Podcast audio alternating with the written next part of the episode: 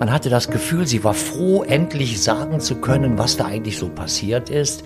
Auf jeden Fall waren es zwei Personen, die am Anfang sehr undurchsichtig waren. Sie hatte die Aufgabe, äh, die Leiche zu entsorgen und wollte sie zersägen.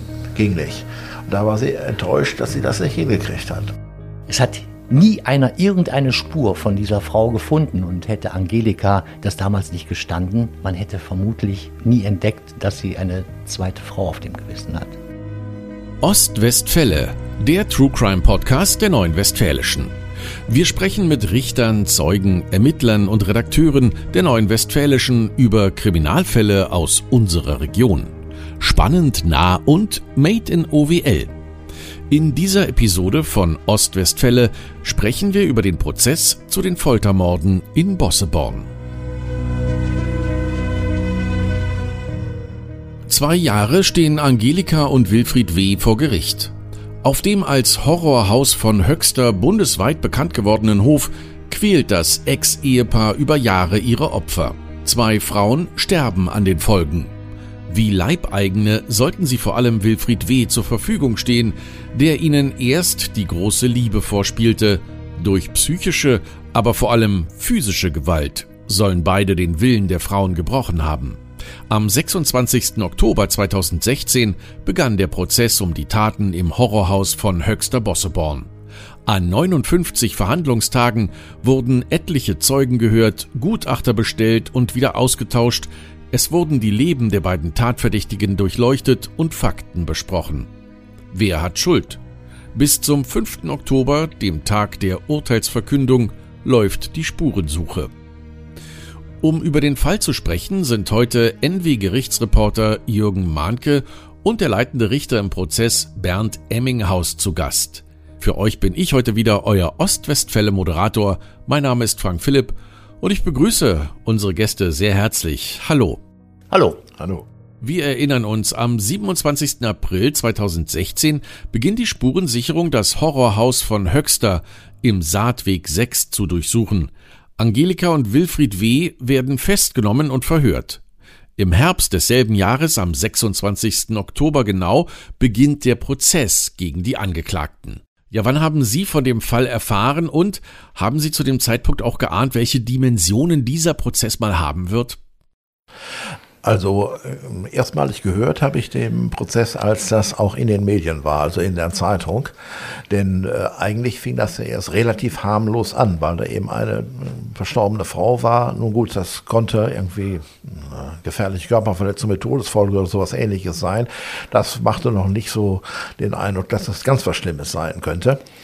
Ähm, das änderte sich dann in der Tat, im, ich meine im Mai seien die beiden festgenommen worden. Und da gab es dann ja schon einen Haftbefehl und da war klar, dass es in jedem Fall eine Sache sein würde, die an das Schwurgericht kommen würde, weil es eben um vorsätzliche Tötung ging. Welche Form das war, das war damals noch völlig unklar. Und dann war auch klar, Tatort war Höchster Bosseborn, das wäre der Bezirk des Landgerichts Paderborn. Und im Landgerichtsbezirk Paderborn war für die äh, Schwurrechtssachen, soweit es sich um Erwachsene handelt, war ich oder meine Kammer dafür zuständig. Das war von dem Augenblick eigentlich schon klar. Dass das so was Umfangreiches sein würde, dass es zwei Jahre dauern würde, das war da so richtig noch nicht klar. Ähm, es war aber auch ja klar, dass die äh, Ermittlungsdauer oder die, die Zeit, in die die Leute in Haft sein konnten, waren sechs Monate. Das ging bis Oktober des Jahres. Und von daher war klar, es muss hier mit gewissem Druck gearbeitet werden, dass die Staatsanwaltschaft die Anklage auf die Reihe kriegte jedenfalls. Äh, das war zu Anfang auch nicht so ganz klar. Und wir haben dann natürlich auch, also so intern mit der Staatsanwaltschaft gesprochen, wie wir das denn hinkriegen. Und dann haben wir schon gesagt, und wir hatten zwischenzeitlich natürlich schon erfahren, das muss ich dazu sagen, dass von der Kripo in Bielefeld ungeheuer viel an Material kommen würde. Sehr, sehr umfangreiche Vernehmungen, was sie alles ermittelt haben. Die hatten ja, wenn man in gewisser Weise den Vorteil, dass sie Angelika ja umfangreich ausgesagt hatte. Das hat ja Bände gefüllt. Während der, der angeklagte Mann, der hat ja mehr oder weniger nichts gesagt. Er hat nur immer gesagt, äh, ich weiß von nichts. Er hat alles Angelika gemacht. Das war seine äh, Verfahrensform, wie er sich das vorstellte. Mehr konnte, kriegte er auch nicht auf die Reihe. Das ist nachher auch dann letztlich äh, so gewesen. Und dann haben wir so quasi mit der Staatsanwaltschaft gesagt, naja, wenn die umfangreiche Anklage kommt, wir fangen dann jedenfalls innerhalb der sechs Monatsfrist an, wenn man vielleicht auch noch nicht alles gelesen und durchgearbeitet hat. Wie gesagt, es waren umfangreiche Sachen. Es ist ja auch ganz viel Material ge gefunden worden, in dem Haus selbst war Durchsuchung, die hatten ja Zettelkästen, waren ja voll bis oben hin. Wenn man das alles im Einzelnen hätte schon durchsehen wollen, wäre man in den sechs Monaten nicht fertig geworden. Das war schon ganz klar. Deswegen haben wir gesagt, okay, wir, die Frist halten wir ein, wir machen das dann soweit dingfest. Das klappte auch mit Verteidigern und so, sodass also diese Sache im Ermittlungsverfahren jedenfalls gar nicht zum Oberlandesgericht nach Hamm gekommen ist. Denn die hätten sonst, wenn wir die sechs Monatsfrist überschritten hätten, die hätten prüfen müssen, ob das sachgerecht ist, so lange zu verfahren oder hätte man, oder man hätte sagen müssen, Leute, ihr hättet schneller arbeiten müssen oder so. Das haben wir auf diese Weise alles vermieden. Und so ist es dann gekommen am 26. Oktober, ich glaube, das war ein paar Tage bevor die sechs Monatsfrist Ablauf, ablief, sind wir dann angefangen. Wie gesagt, mit einem Termin haben wir eben schon gesagt, äh, in dem erstmal nichts passiert ist. Ne? Da wurde die Anklage verlesen der Saal war, ich weiß nicht, Sie kennen den Schwurgerichtssaal in Paderborn wahrscheinlich nicht so, äh, so riesengroß ist er nicht, aber er war eben pickepacke voll, das man einfach sah. Und in, in, Ruhe hätte man da nicht verhandeln können, die Luft war zum Schneiden, ne? das ist mal einfach so. Aber nur gerade die Anklage verlesen, das ging. Und dann ging es, ein paar Tage eben ging es dann so langsam, so langsam dann zur Sache. Ja, die Staatsanwaltschaft hat ja Anklage wegen gemeinschaftlichen Mordes durch Unterlassen gegen das Täterpaar erhoben. Warum Unterlassen? Warum nicht konkret auch Mord?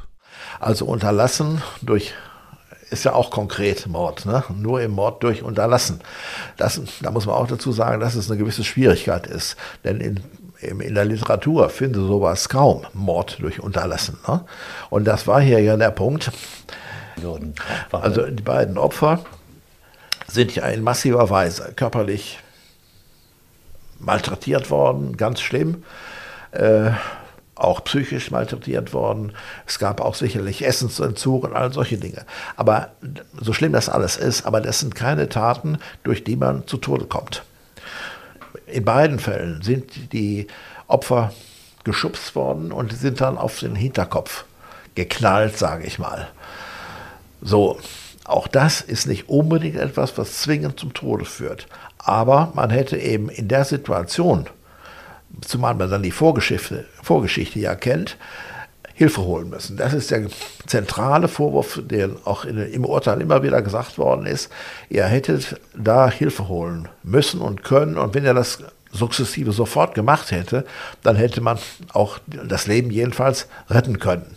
Das ist natürlich, äh, können wir nicht aus eigenem Wissen so, so sagen. Wir haben ja Sachverständige dabei gehabt, die uns dazu eben Ausführungen gemacht haben, sonst hätten wir das ja so nicht sagen können. Ne?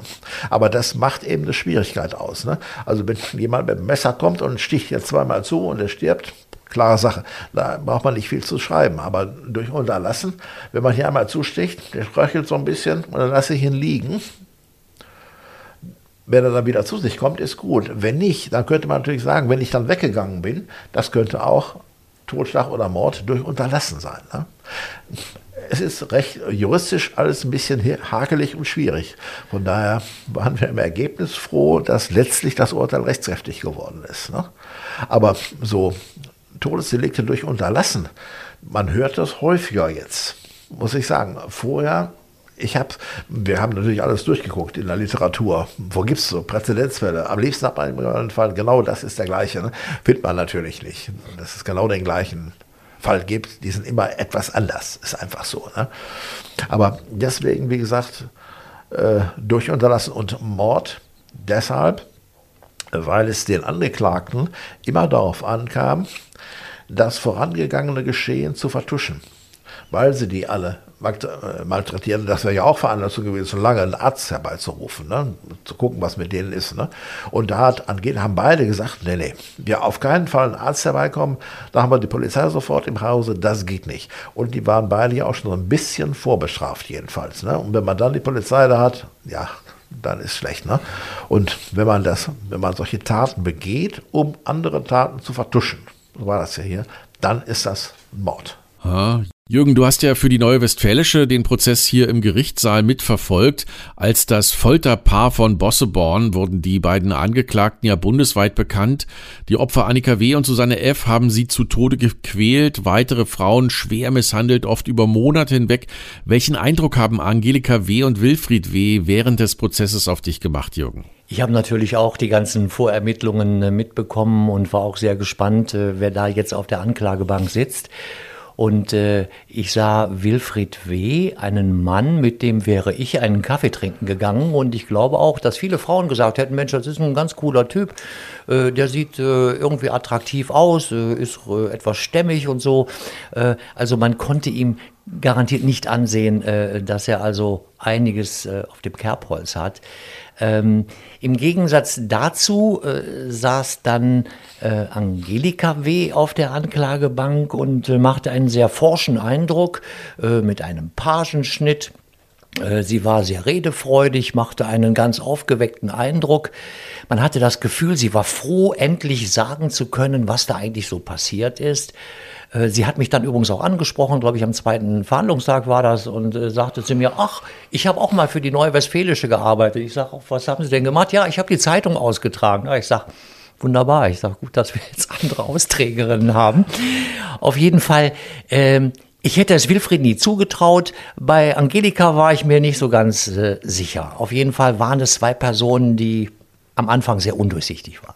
Hat sich das im Laufe des Prozesses dann irgendwie aufgehellt, das Bild? Äh, wurde es klarer, was die Psychogramme sozusagen ja äh, betrifft, auch beim Angeklagten, bei Wilfried äh, W.?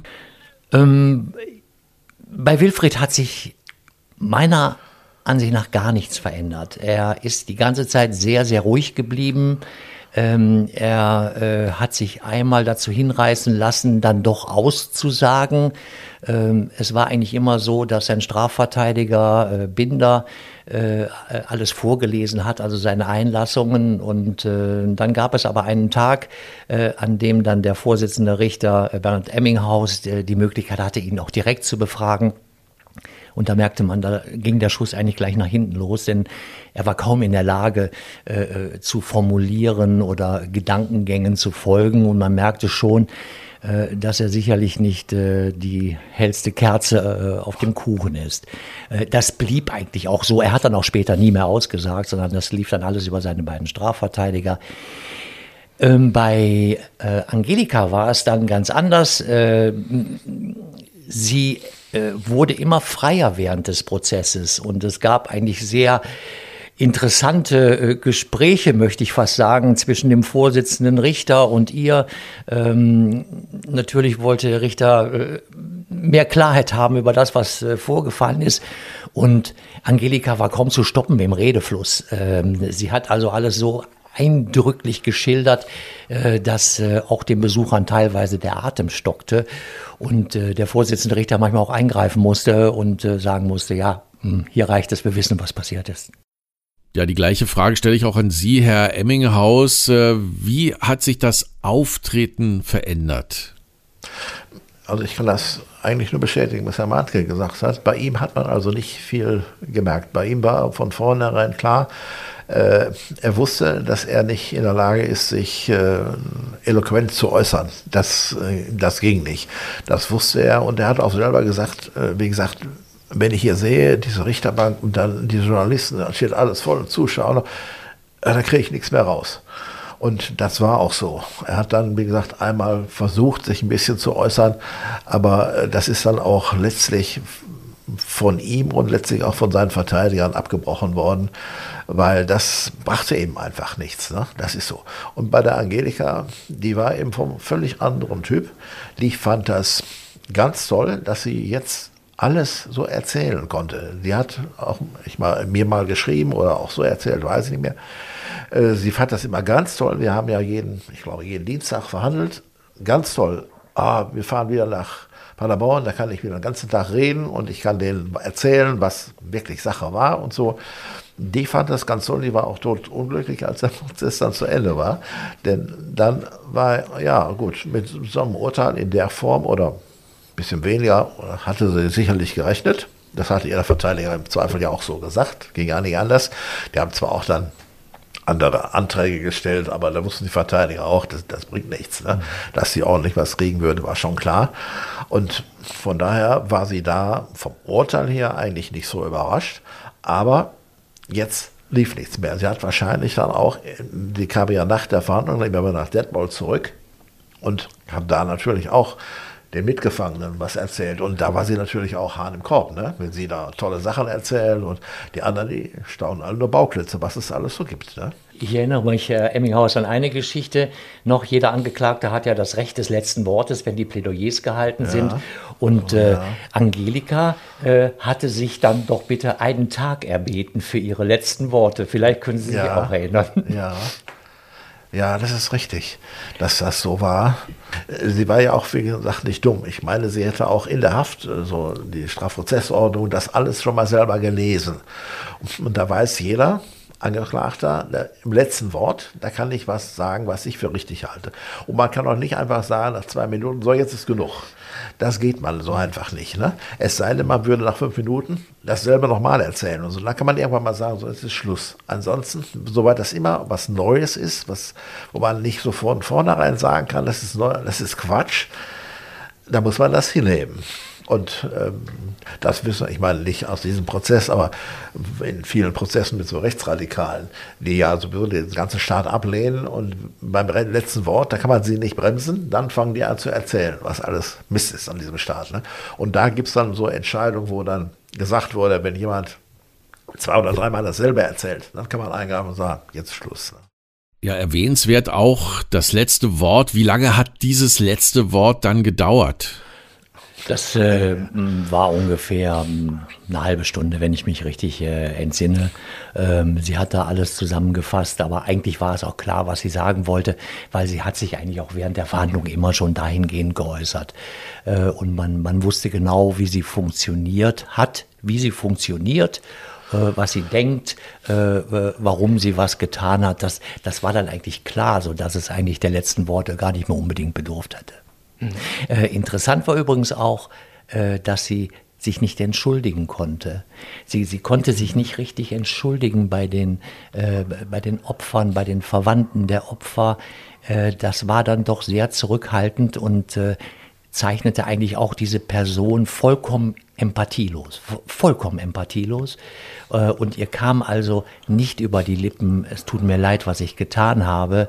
Äh, sie hat irgendwas Unverfängliches gesagt, was aber nicht als Entschuldigung eigentlich zu deuten war. Ich meine, sie hätte gesagt, entschuldigen kann ich mich ja nicht, da müsste ich ja lügen. Genau so war es, richtig, ganz ja, genau. Das war schon so, ne? Also das, das passte genau dazu. Sie sagte ja zu den Frauen, äh, ja, die hätten sich ja auch wehren können. Oder warum sind sie überhaupt gekommen? Sie hätten, ja, man hätte sich wehren können. Das ist so ein bisschen der Punkt. Zu Anfang hätten sie das vielleicht auch gekonnt, hinterher natürlich mhm. nicht mehr. Ne? Aber das war, äh, ja, oder sie hätten natürlich auch nur die Regeln befolgen können, die Frauen. Äh, das war ja so, es gab da ja in dem Hause so Benimmregeln, äh, was Wilfried wollte und was nicht erlaubt war. So, ne? Wenn man mit Wilfried redete, dann musste man ihm ins Gesicht gucken, nicht so runter gucken. Das war nicht erlaubt. Dann gab es was. Ne? Und so gewisse andere Dinge. Beim Essen und so, da musste dafür gesorgt werden, dass Wilfried erstmal das Beste kriegte. Äh, die anderen kamen später dran. Und so etliche Beliebregeln. Und vor allen Dingen, äh, es war auch erforderlich, äh, die Frauen mussten mit ihm reden. Am liebsten über Autos, das fand er gut, Motorräder und Frauen natürlich. Das musste von den Frauen aber kommen. Ne? Wenn da dann nicht mit ihm redete, dann meinte er, die haben was gegen mich, die nehmen mich nicht ernst. Und dann drohte eben das äh, Anketten an Heizungen, äh, ja. es drohte Essensentzug, es drohte äh, kein Bett, sondern der Schweinestall, in dem dann geschlafen werden musste. Äh, ja. Das waren dann die Strafen für die Regelbrüche. Angelika W., die Angeklagte, hat ja auch früh zugegeben, dass sie Frauen misshandelt hat, jedoch nur, weil sie angenommen hatte, dass äh, Wilfried W. das von ihr auch erwartet habe. Sie beschreibt äh, psychische Gewalt erlebt zu haben. Wie war denn das Verhältnis zwischen den beiden? Warum wurde Angelika W. vom Opfer auch zur Täterin? Also die haben sich ja, ich meine, 1999 kennengelernt. Und äh, zwar nicht auf irgendeiner Party oder sowas, sondern über so eine Zeitungsanzeige. Hintergrund war wohl, dass ihre Mutter, die hatten so einen kleinen Bauernhof in Lockhausen, ihre Mutter hatte im landwirtschaftlichen Wochenblatt äh, inseriert und die wollte natürlich am liebsten wieder einen ordentlichen Bauern auf dem Hof haben. Ne? Das war so ein bisschen der Hintergrund. Und von daher ist sie dann durch Zufall jetzt, anders kann man das wohl nicht, nicht sagen, an diesen Wilfried geraten. Und ja, zu Anfang, ein paar Tage lang muss es auch ganz harmonisch gelaufen sein. Äh, und dann haben die, ich meine, ich sage jetzt mal, im Januar 99 kennengelernt und im März haben sie schon geheiratet. Also das ging alles ruckzuck natürlich. Ne? Und danach ging das aber schon los mit äh, so leichten Gewalttätigkeiten. Ich meine, er hätte auch immer gerne geboxt oder sowas. Selbstverteidigung, das war für ihn so das Thema. So ein bisschen boxen und dann durfte sie wieder boxen und dann hat er natürlich mehr heftiger geboxt. So ging das dann zu. Und aus ihrer Sicht war das dann so, naja, solche Dinge muss man eben so hinnehmen. Ich will auf keinen Fall, dass mir der Mann wieder flöten geht. Das war so ein bisschen der Hintergrund. Ne? Äh, sie hätte ja auch sagen was soll das denn hier? Ne? Boxen, das gibt's ja nicht, du kannst gehen. Ne?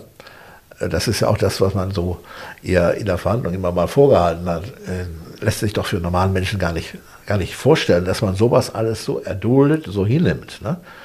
Ähm, aber das war, anders konnten wir uns das jedenfalls nicht erklären, dass sie irgendwie daran hing, sie wollte unbedingt diesen Mann behalten und ja, den wollte sie nach Möglichkeit, sie hatte drei Aufgaben, so war das irgendwie. Sie musste dafür sorgen, dass er irgendwie mal einen Führerschein wieder kriegte, glaube ich etwas später ging es darum, dass sie ihm immer wieder neue Frauen besorgen musste. Das ging auch immer über Zeitungsanzeigen. Und dann war es häufig so, dass sie diejenige war, die das alles initiiert hat und die auch am Telefon äh, äh, formuliert hat. Und dann kam er erst dran. Ne? Und er hatte sein großes Hobby, sagte ich eben schon, waren die Autos. Der hat also viele Autos gekauft und manchmal gleich wieder verkauft bei den Verkaufsgesprächen oder den Ankaufsgesprächen, da war das auch ihre Aufgabe, möglichst gut mit den Leuten zurechtzukommen. Und das klappte wohl auch alles. Ne? Das ging also wieder los mit Schubsereien und, und, und psychischer Gewalt zwischen den beiden. Und dann kam natürlich auch sofort äh, diese, diese Benimmregelungen. Die kam, waren zwischen den beiden natürlich auch mal gleich Thema. So, und dann kamen jetzt neue Frauen da rein. Erstmal diese Annika und danach die Susanne. Und dann war es Aufgabe von Angelika, den Frauen diese Benimmregeln beizubringen, zu sagen, das und das musst du machen, das hat Wilfried sonst nicht gerne, sonst ist Wilfried wieder sauer oder so ähnlich. Ne? Das musste sie machen. Und sie wusste genau, wenn das denn nicht klappte, dann gab es Ärger. Äh, und dann war sie dafür zuständig, weil die Frauen ja nicht funktioniert hatten, die dann zu äh, disziplinieren. Also zu boxen und zu treten und was sie so gemacht hat. Das hat sie im Laufe der Zeit, ist natürlich auch schlimmer geworden, das muss man dazu sagen. Ne? Und dann war es hinterher auch so, wenn Angelika merkte, eine von den Frauen macht wieder Mist, dann hat sie von sich aus gesagt, ich hau ja gleich eine. Wilfried hat zwar nicht, ich weiß ja, Wilfried will das so. Und dann ist das, hat sie das quasi im, im vorauseigenen Gehorsam, hat sie das alles schon gemacht. Sie hat im Prozess auch dann irgendwann gesagt, ähm, wenn ich die Frauen gequält habe, die im Hause waren, eben durch Partnerschaftsanzeigen dann äh, nach Bossebon kommen, wenn ich diese Frauen gequält habe, dann wurde ich nicht gequält. Ja. Also sie hat im Prinzip äh, die Leiden, die sie im Vorfeld halt erdulden musste, die hat sie einfach verlagert auf andere Frauen und konnte damit eigentlich ein relativ unbelastetes Leben führen. Unbelastet in Anführungsstrichen. Sie wurde auf jeden Fall nicht mehr von Wilfried traktiert. Mhm. Das war für sie natürlich auch so ein Punkt. Sie war ganz froh, wenn da wieder eine neue Frau ins Haus kam. Dann hat sich Wilfried auf diese Frau konzentriert und sie hatte erstmal ihre Ruhe. Ne? Hm, Im Prozess wurden ja die Taten auch detailliert geschildert. Wie war das für Sie und auch für dich, Jürgen, sowas zu hören? Ja, dazu muss ich ja einmal sagen, ich habe ja zwei Jahre lang diesen Prozess begleitet, von Anfang an bis Ende. Ich habe das natürlich immer wieder gelesen und gelesen und gelesen. Und dann zu Anfang denkt man, kann doch alles gar nicht sein, sowas. Ne? Und nur wenn es immer wieder lesen, naja, das ist das wieder, das ist das wieder. Ne? Und da kommt hinzu, da muss man ja auch wieder sehen, äh, das, das Schwurgericht in Paderborn habe ich fast 15 Jahre lang geführt. Und im Schwurgericht geht es immer um massive Gewalttätigkeiten, häufig mit Todesfolge. Das ist, wenn man so will, immer schlimm. Ne? Hier waren es ja, ich sage jetzt mal in Anführungsstrichen, nur äh, körperliche äh, Drangseleien, die e eklig sind, ganz klar. Aber ich erinnere mich an einen Fall, da hat ein, ein, ein Mann seine Freundin oder Nebenbuhlerin oder wie auch immer äh, mit, mit Spiritus oder sowas übergossen. Dann war das ganze Gesicht war verbrannt. Die hat zwar überlebt, aber im Gerichtssaal kam die mit so einer Maske. Äh, die war für ihr Leben lang entstellt. Dann können, sie nicht mehr viel dran ändern. Man kann Hautverpflanzung machen, ein bisschen, aber viel geht einfach nicht. Das ist eigentlich noch schlimmer, würde ich sagen, was jetzt diese einzelne isolierte Verletzung angeht. Ne? Äh, und ja, und ja, da kann man eigentlich nur wieder dazu sagen, das ist natürlich mein Job gewesen, diese Verfahren durchzuziehen. Und ich kann auch nicht sagen, müssen Sie, das finde ich alles so schrecklich, wie kann man so etwas nur machen? Das können doch nur Tiere sein, die sowas machen. Hätte ich ja nie im Leben sagen dürfen, da wäre ich sofort rausgeflogen worden. Ne? Man muss, man redet zwar immer von ganz schweren Gewalttaten, da kann man nichts gegen sagen. Ne? Aber es ist nicht Aufgabe, so haben wir das jedenfalls verstanden in Paderborn, es ist nicht Aufgabe des Richters, dann den Angeklagten noch verbal völlig niederzumachen. Ne? Sie widerliches Schwein oder irgend sowas ähnliches. Das geht eben nicht. Ne?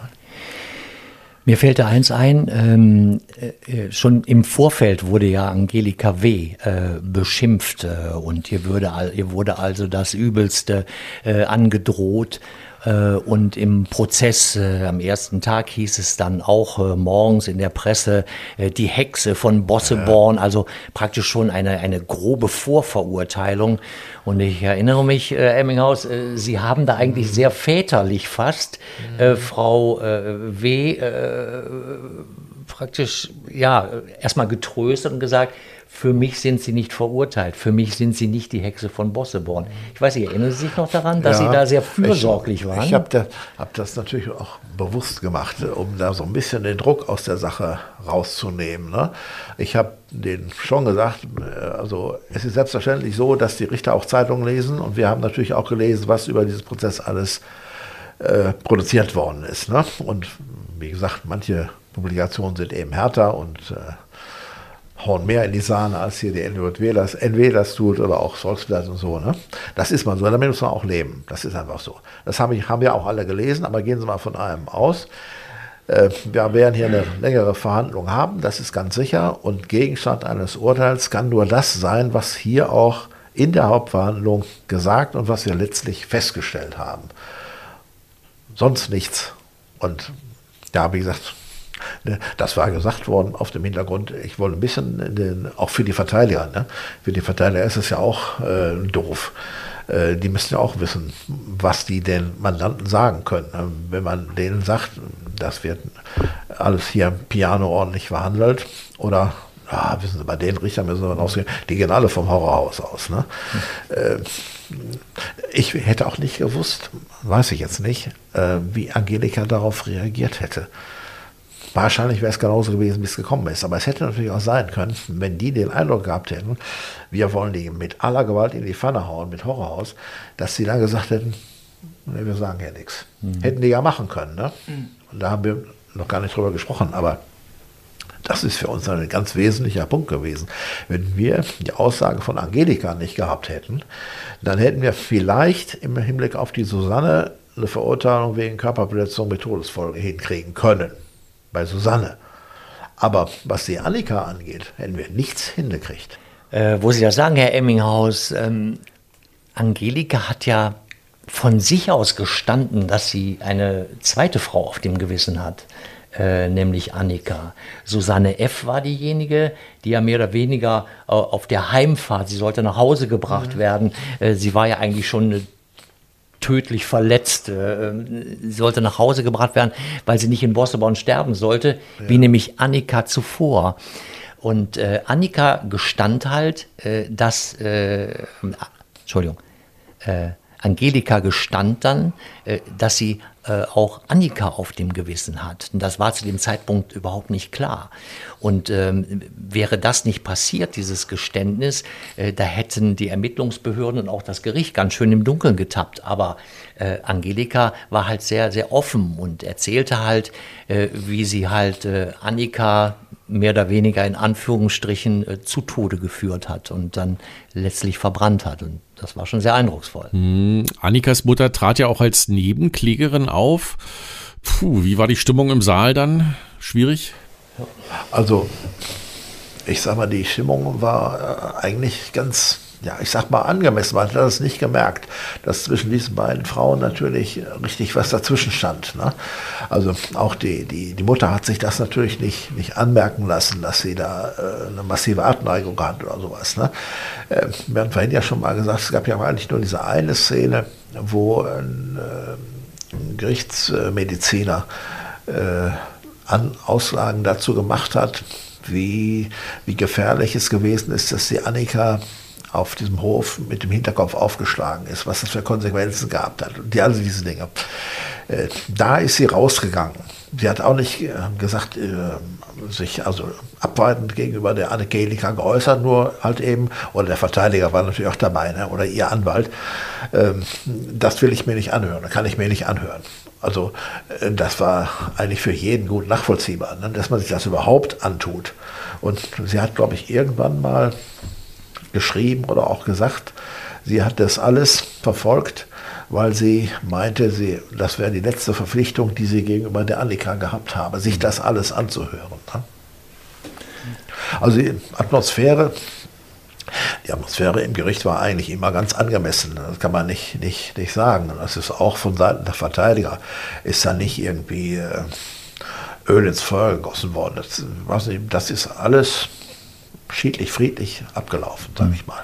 Ja, man hatte schon andere Prozesse gesehen, wo sich äh, die äh, Strafverteidiger auch mit dem Gericht dann aber richtig fetzen und wo es dann eigentlich kaum mal um die Sache geht, sondern nur um das Recht haben. Ja, ja. Äh, in, in dem Fall war das schon relativ ruhig. Was mir äh, aufgefallen ist, das waren die Besucher, die auf den Besucherreihen saßen.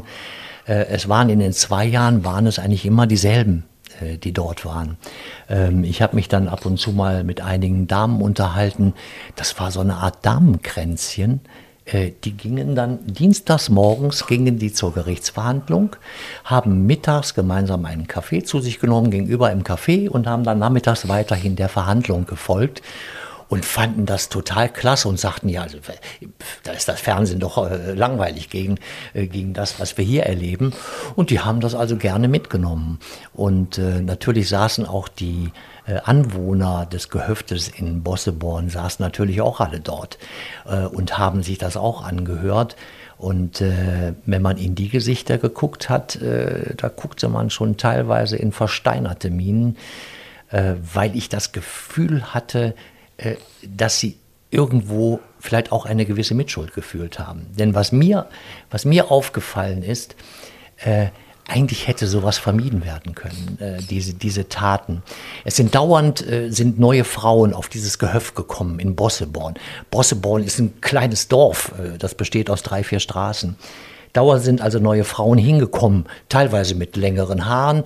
Äh, nach einer Woche so schilderten es die Nachbarn dann auch, waren die Haare abgeschnitten, äh, die Frauen sahen teilweise schon äh, ausgemergelt im Gesicht aus. Und man sah, eine Nachbarin hat auch gesehen, dass eine Frau auf der Straße stürzte und hat dann gleich wieder die Tür zugemacht. Aber sie, sie haben nie eingegriffen. Und eine Sache ist mir in Erinnerung geblieben, die finde ich ganz furchtbar. Sie haben einmal eingegriffen, die Nachbarn. Und zwar haben sie gesehen, dass es einen Hund in dem Haus gibt, der oben im Obergeschoss am Fenster sitzt und scheinbar nicht genügend Pflege bekommt. Und daraufhin haben die Nachbarn das Veterinäramt bestellt und haben äh, dem Veterinäramt gesagt, dort wird ein Hund misshandelt. Und das Veterinäramt ist hingegangen, hat die Situation überprüft, hat aber nichts Nachteiliges gefunden und somit konnte der Hund auch dort bleiben äh, und äh, die ganze Sache war vergessen. Ja, da frage ich mich, Hunde sehen die und, und Frauen, die dort malträtiert werden, offensichtlich, das sehen die nicht. Ich hätte mir gewünscht, dass äh, der Staatsanwalt hier Ermittlungen eingeleitet hätte wegen unterlassener Hilfeleistung oder was immer es da gibt. Ich weiß nicht, wie Sie es gesehen haben, Herr Engelhaus. Also, äh, das ist mir nicht in Erinnerung. Ist das in der Verhandlung gewesen? Ja, das war auch in der Verhandlung. Und mit dem Veterinäramt? Ja. Also, das habe ich jetzt, äh, muss ich sagen, überhaupt nicht in Erinnerung. Ich habe in Erinnerung nur einen Fall. Das war kurz bevor die, die Susanne zu Tode gekommen ist. Da war die auch mal draußen hatte schon, machte schon einen ganz verheerenden Eindruck. Und da war eine Frau dahergekommen, keine unmittelbare Nachbarin, sondern ein bisschen weiter weg. Und die hatte dann der Angelika gesagt, Mann, die Frau, die hier ist, da müssen wir aber dringend zum Arzt. Sie sieht ja ganz schrecklich aus. Und da weiß ich auch, die Frau ist ja später auch mal vernommen worden von der mhm. Kripo. Und die sagt, sie machte sich äh, erhebliche Vorwürfe, dass sie damals nicht selber äh, was unternommen hat. Aber ja, wie das so ist. Ne? Man hatte da gesagt, äh, die muss zum Arzt und dann waren aber alle wieder im Haus und sie hatte nichts weiter unternommen. Und im Nachhinein hat die gesagt, sie macht sich, hat sich Vorwürfe gemacht, dass sie nichts mehr unternommen hat. Mhm. Aber wie gesagt, von dem Hund, der da am Fenster ja. da weiß ich nichts voll. Das ist noch in meinem Live-Chat äh, drin, weil äh, das kann ich vielleicht kurz mal so einfügen. Die Neue Westfälische hat ja damals berichtet vom ersten Gerichtstag an. Und ich hatte dann mit dem äh, Vorsitzenden Richter, Herrn Emminghaus, äh, hatte ich äh, darüber gesprochen, ob das möglich ist, dass ich direkt aus dem Gerichtssaal tickern kann, direkt live online und jeder konnte es lesen. Äh, und Herr Emminghaus hatte also nichts dagegen. Äh, und somit habe ich also ab dem ersten Gerichtstag immer vorne gesessen, hatte auch einen schönen Stuhl, weil äh, ich saß direkt neben dem Angeklagten Wilfried W., konnte also auch sehen, was er für einen Unsinn schrieb auf seinen kleinen Zetteln. Aber ich musste da sitzen, weil nur da war eine Steckdose für meinen Laptop. So, und äh, dann äh, habe ich nämlich alles äh, runtergeschrieben und jeder konnte sofort lesen, was im Gerichtssaal passiert. Ich weiß noch, auch die öffentlich-rechtlichen Fernsehanstalten, RTL, Sat1, die haben immer meinen Live-Ticker gelesen, haben daraus ihre Gerichte produziert. Die haben nachher gar keinen Reporter mehr dahin geschickt. Ähm, dann gab es aber wohl äh, so einen kleinen Einwand vom Oberlandesgericht in Hamm, der sagte also, ich, ich dürfe da nicht äh, jetzt äh, weiter tickern, weil das könne Zeugen beeinflussen. Und dann habe ich mit Herrn Emminghaus, habe ich dann äh, beratschlagt und Herr Emminghaus hat mir den Rat gegeben, also Sie dürfen nicht aus dem Gerichtssaal selber das absetzen sofort. Und dann äh, habe ich dann halt weiter, ne? ja, genau, dann habe ich dann weiter geschrieben und wenn ich halt einen Absatz fertig hatte, bin ich mal kurz rausgegangen, habe es draußen abgesetzt, habe auf Enter gedrückt und äh, bin wieder reingegangen. Auf jeden Fall, so, und so habe ich eigentlich genau diesen Prozess verfolgt. Und da ist übrigens das eben auch drin mit diesem, äh, mit diesem Vorfall Veterinäramt so. und, dem, äh, und dem Hund, der scheinbar misshandelt wird. Und da sind natürlich noch viel, viel mehr äh, Sachen drin. Und wenn ich das heute so lese, äh, wie äh, Angelika beschrieben hat, äh, wie sie versucht hat, äh, Annika zu zersägen, ja, da stehen einem normalerweise die Haare zu Berge. Ähm, und die Besucher, ja, die, die haben das irgendwie wie Science Fiction, wie, wie Fernsehen genommen. Äh, keiner hat an die Opfer gedacht. Ähm, Angelika äh, schilderte dann, äh, dass halt die tote Annika schon unten in der Badewanne lag und da vor sich hinschrumpelte, um es mal so auszudrücken, war oben beim Bügeln, wusste dann, ach Mensch, ich habe ja dann Fuchsschwanz in der Schublade, ich kann ja schon mal gucken, ob ich diese Frau da zersägen kann, ging runter, sägte dann an dieser wabbeligen Haut rum, es funktionierte nicht und dann schmiss sie voller Enttäuschung, äh, schmiss sie dann da ihren Fuchsschwanz weg. Äh, das war schon eindrucksvoll. Was hat sie dann gesagt? Äh, äh, sie war ziemlich enttäuscht über sich selber auch. Ne? Ja, über sich. Sie hatte die Aufgabe, die Leiche zu entsorgen und wollte sie zersägen. Ging nicht.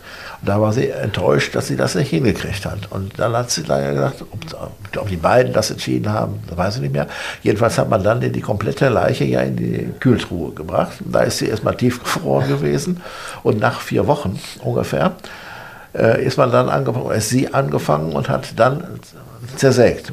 Ob das wieder mit dem Fuchsschwanz war, das weiß ich nicht. Aber wenn das natürlich gefroren ist, dann kriegt man das besser durch, als wenn das so wabbelige Haut ist. In der Tat. Und das, Wobei, ja. da muss man wieder eins dazu sagen. Das hört sich alles ganz schrecklich an. Ne? Nur aus unserer Sicht ist das natürlich Beiwerk, ja, für die Medien und so. Aber rechtlich ist das ja nichts. Ne? Das ist Leichenschändung oder sowas. Ja. Ne? Da gibt es geringe Strafe für. Das, damit konnte man nichts anfangen letztlich. Ne? Gut, es zeigt aber natürlich auch so ein bisschen, sagen wir, den, den Charakter von, von ja, ja, Angelika. Ja, ähm, und äh, wenn ich bedenke, wie, wie äh, stabsmäßig äh, diese Entsorgung vorbereitet war. Sie wollte also dann Annika verbrennen und äh, sie hatte aber nur so einen kleinen Kaminofen im Wohnzimmer stehen, auch mit nur einer kleinen Öffnung. Da passt natürlich keine Leiche rein. Äh, und dann hat sie also entschieden, äh, diese Leiche äh, äh, halt zu zerstückeln, in handgerechte Stücke zu sägen und wollte sie erstmal im Ofen verbrennen. Sie hat aber im Vorfeld hat sie erstmal Schweinekoteletts gekauft, mhm. denn sie befürchtete, dass eventuell aus dem Schornstein verdächtiger Rauch aufsteigt, der darauf hinweisen könnte, hier wird eine Leiche verbrannt. Und sie hat dann diese Schweinekoteletts äh, dort im Kamin verbrannt und ähm, es war also nichts äh, irgendwie zu bemerken, was, was irgendein äh, auf Fleisch hindeutete. Und daraufhin fing sie an, die Leiche zu zersägen, hat Stück für Stück zersägt. Dann war die Asche da. Und auch da hatte sie einen genialen Plan. Die Asche musste verteilt werden, aber nicht einfach so. Und es war Winterzeit und dann hat sie Granulat besorgt, was so ungefähr die gleiche Farbe wie die Asche hatte. Hat also Streugranulat mit der Asche, mit den Rückständen von Annika gemischt. Und dann ist sie an einem kalten Winterabend, ist sie dann durch die verschneite Landschaft gefahren und sie hat die Fenster vom Auto runtergekurbelt. Und sie haben dann Granulat plus Asche von Annika in der Gegend verstreut. Es hat nie einer irgendeine Spur von dieser Frau gefunden und hätte Annika das damals, hätte Angelika das damals nicht gestanden, man hätte vermutlich nie entdeckt, dass sie eine zweite Frau auf dem Gewissen hat. Sie hat, als das alles schon verbrannt war, hat sie noch äh, etwaige Reste von Zähnen oder Zahngold, Gold wahrscheinlich nicht, aber irgendwas so ein, ein Inlays oder so, noch irgendwie zerstampft, damit man das nicht erkennen konnte. Ne? Richtig, und dann äh, hat sie, glaube ich, auch den Ofen noch entsorgt und hat alles. Der Ofen war weg. Ja, der, der ja. Ofen war weg. Also ähm, da hatte sie schon eine riesengroße kriminelle Energie, aber sie hat auch sehr sauber gearbeitet. Das muss man sagen. Und das, das zeichnet eigentlich auch ihren ganzen Charakter aus. Ne? Immer geradlinig. Ja. Angelika W. war ja sehr geständig. Ähm, konnte man sie auch irgendwie stoppen oder bremsen? Naja, sie hat das ja von sich aus erzählt. Und äh, das muss man ja auch dann insgesamt kom komplett zur Kenntnis nehmen. Ne? Das gehörte ja mit zu dem zu der ganzen Tat, auch die, das Nachtatverhalten. Ne? Äh, das musste man einfach so hinnehmen. Ne? Für uns war das letztlich nicht mehr so von großer Bedeutung, wie gesagt, denn der, juristisch ist der entscheidende Punkt ja, äh, wo die Frauen zu Tode gekommen sind. So, was danach mit der Leiche geschieht, ist äh, zwar ganz interessant, aber juristisch ist das nicht so groß von Bedeutung. Das musste man schlicht und einfach aussitzen. Ne? Wobei es natürlich auch so war, die Zuschauer wollten das natürlich dann auch hören. Die, die wussten das ja noch nicht. Ich hatte, oder wir hatten das ja alles schon in den Akten gelesen. Ne? Und von daher äh, war das, darf man ja fast gar nicht sagen, aber so gesehen war das ganz entspannt. Sie hat das erzählt, sie hatte keine Einwände und äh, das muss eben so äh, ja, vorgebracht werden von ihr. Ne? Ah, ich stelle mir das aber auch unerträglich vor, ja, solche Schilderungen hören zu müssen, mit anzuhören zu müssen. Also ich kann das jetzt nur für mich sagen. Ich hatte es hier schon ein paar Mal gelesen. Und die Anwälte natürlich auch alle. Und jeder wusste, was jetzt kommt. Und also ich sag mal, beim ersten Mal, wo man sowas liest, vor allen Dingen das Zersägen und so, ne? dann denkt man natürlich, Donnerwetter, was in den Menschen alles so drinsteckt. Ne? Und da habe, ich weiß ich habe dann noch gedacht, was so äh, in den Bosnienkriegen, das war Anfang der 90er, ne? was da alles so passiert ist und wozu Menschen in der Lage sind, ja, wenn sie richtig losgelassen sind. Ne?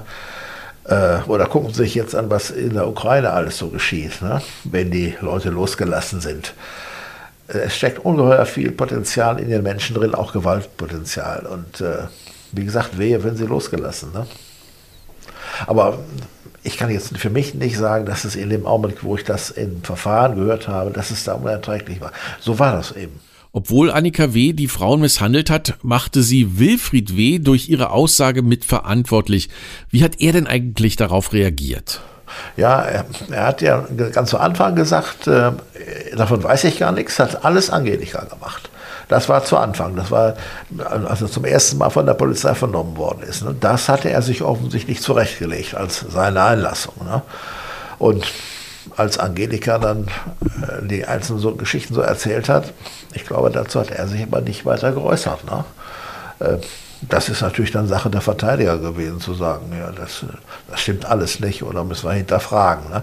Aber äh, wenn, wenn der Wilfried sich da darauf eingelassen hätte, auf einzelne Punkte, dann wäre er sofort in Streit geraten mit Angelika und dann hätte er nicht folgen können. Mhm.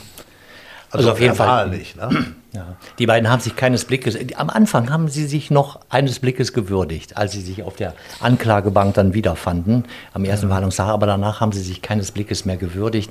Äh, und wenn Angelika dann erzählte, äh, was sie getan hat und wie Wilfried sie angestiftet hat, mehr oder weniger, hat dann Wilfried ab und zu auch nur mit dem Kopf geschüttelt. Und wie gesagt, er hat immer kleine Zettelchen geschrieben. Äh, da hat er irgendwas draufgeschrieben, obwohl ich direkt neben ihm saß und konnte wirklich auf den Zettel gucken ich konnte es nicht lesen. Und genauso ging es dann auch äh, Detlef Binder, seinem Strafverteidiger. Er konnte auch die ganzen Zettel nicht lesen.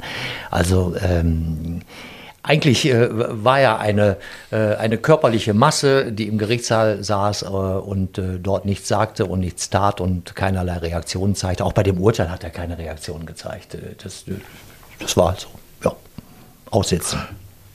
Ja, da gehe ich aber auch mal davon aus, dass äh, die Verteidiger, die beiden, äh, gesagt haben, was wahrscheinlich dabei rauskommen würde. Ne? Und, äh, und ähm, äh, ich, äh, ich denke mal, Binder war eigentlich ganz zufrieden, weil die Strafe ja vergleichsweise gering war und die Unterbringung, das wollte er ja, hatte Binder ja auch mhm. so beantragt. Ne?